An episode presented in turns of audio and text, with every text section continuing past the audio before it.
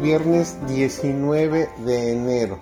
Estamos terminando la lección número 3 que se ha titulado esta semana El Señor Reina. Su servidor David González.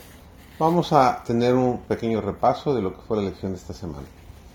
El Salmo 72 es una hermosa oración del rey David, ofrecida poco antes de su muerte, cuando había nombrado a Salomón, su hijo, como corregente del reino su oración proporciona un modelo ideal para el reinado de Salomón.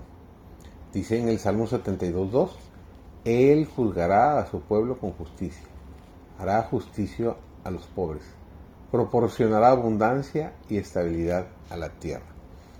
Y como consecuencia en su reinado florecerá el justo.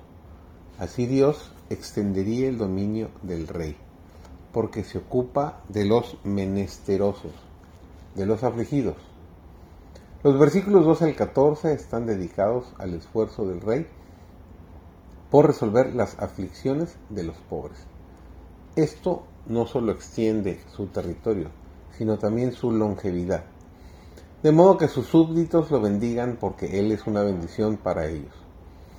La oración debe leerse considerando el trasfondo de los llamados salmos reales, que describen a Dios en su majestad como un rey digno de nuestro servicio y alabanza. Es nuestro protector y nuestro proveedor. Nos eleva y nos sustenta en nuestra vida cotidiana. Él gobierna en nuestros corazones y se sienta en el trono de nuestras mentes. La vida bajo su gobierno es buena. La terrible alternativa es servir al príncipe de este mundo, que es el Dios de este siglo, o sea, Satanás.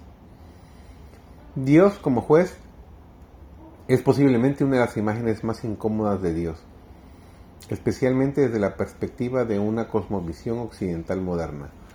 ¿Cuántas veces nos lanzamos un no me juzgues para evitar cualquier forma de crítica? Por lo tanto, visualizar a Dios como juez parece implicar una deidad severa que solo espera que nos pasemos de la raya para imponernos un castigo justo pero severo.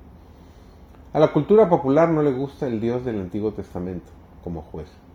El salmista entendía al juez divino de otra manera. Y el Salmo 7 permite entender mejor a Dios como juez. El salmista describe a Dios como un juez justo, que juzgará al salmista de acuerdo a su integridad. Esta no es impunidad, sino justicia basada en la justicia de Dios. Él es el escudo del salmista, que vindica a las viudas, a los oprimidos y a los pobres. Con demasiada frecuencia nos vemos a nosotros mismos como acusados y olvidamos que tenemos un abogado que intercede en nuestro favor y que el juez es nuestro Padre Celestial. Estas son las buenas nuevas del juicio investigador y final. Nuestra justicia se basará en la justicia de Cristo y nuestra seguridad de salvación se encuentra en sus méritos no en los nuestros. Según una encuesta mundial, entre los adventistas del séptimo día, el 70% indicó que no tiene seguridad de salvación. Tal vez necesitamos revisar nuestra imagen de Dios como juez mientras anhelamos esta bendita seguridad.